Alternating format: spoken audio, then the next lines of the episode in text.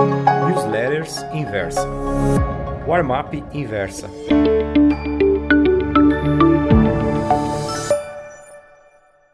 Oi, meus amigos. O título da Warm-up Pro de hoje é Xi Jinping piscou primeiro. Em todo o mundo, as bolsas de valores foram uma festa para os ursos na segunda-feira e, por conseguinte, uma tragédia para os touros.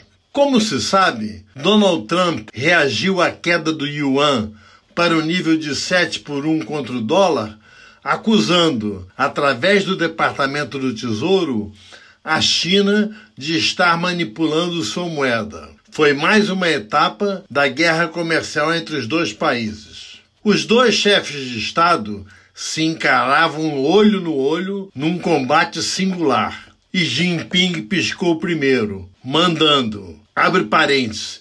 Ninguém me disse isso, mas tenho certeza que a ordem partiu dele. Fecha parênteses.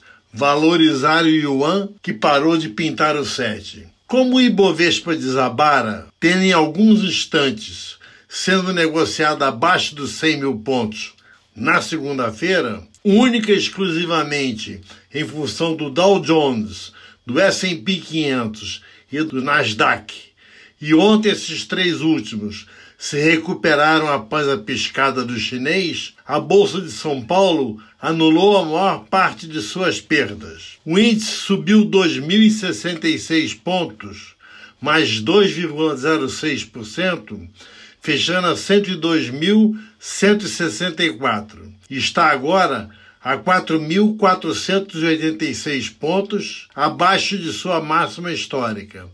106.650.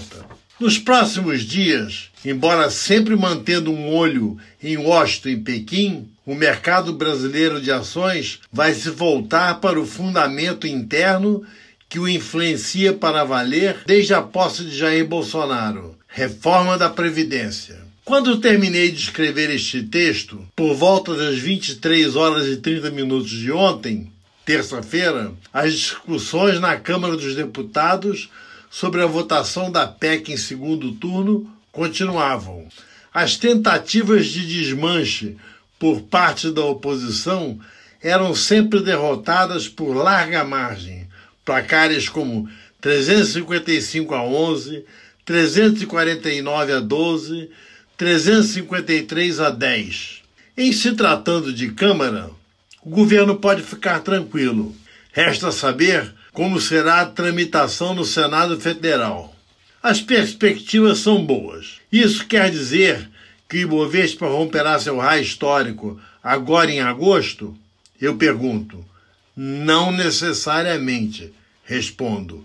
O índice já pode estar precificando isso. No mês passado, os investidores estrangeiros retiraram 6,5 bilhões de reais da Bolsa Brasileira.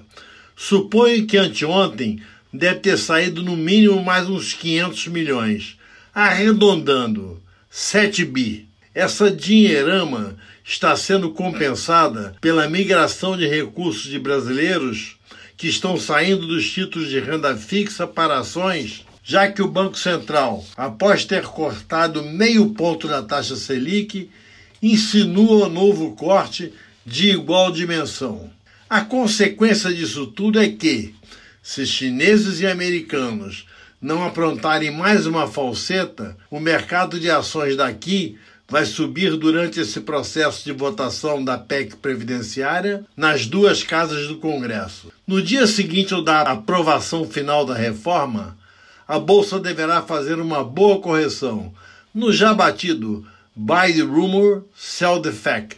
Nesse interim, só me resta indicar compra do Ibovespa, mas não muito alavancada, por causa do risco externo que cada dia traz uma novidade do tipo morde e assopra. Good cop, bad cop, como dizem os americanos. Por outro lado, se após tantas demarches Trump e Jinping chegarem a um acordo que ponha fim à guerra comercial, o mercado daqui, seguindo de lá, dá mais um arranco, tal como no dia em que a Câmara aprovou o primeiro turno da reforma, aquele dos 379 a 131. É ver para crer.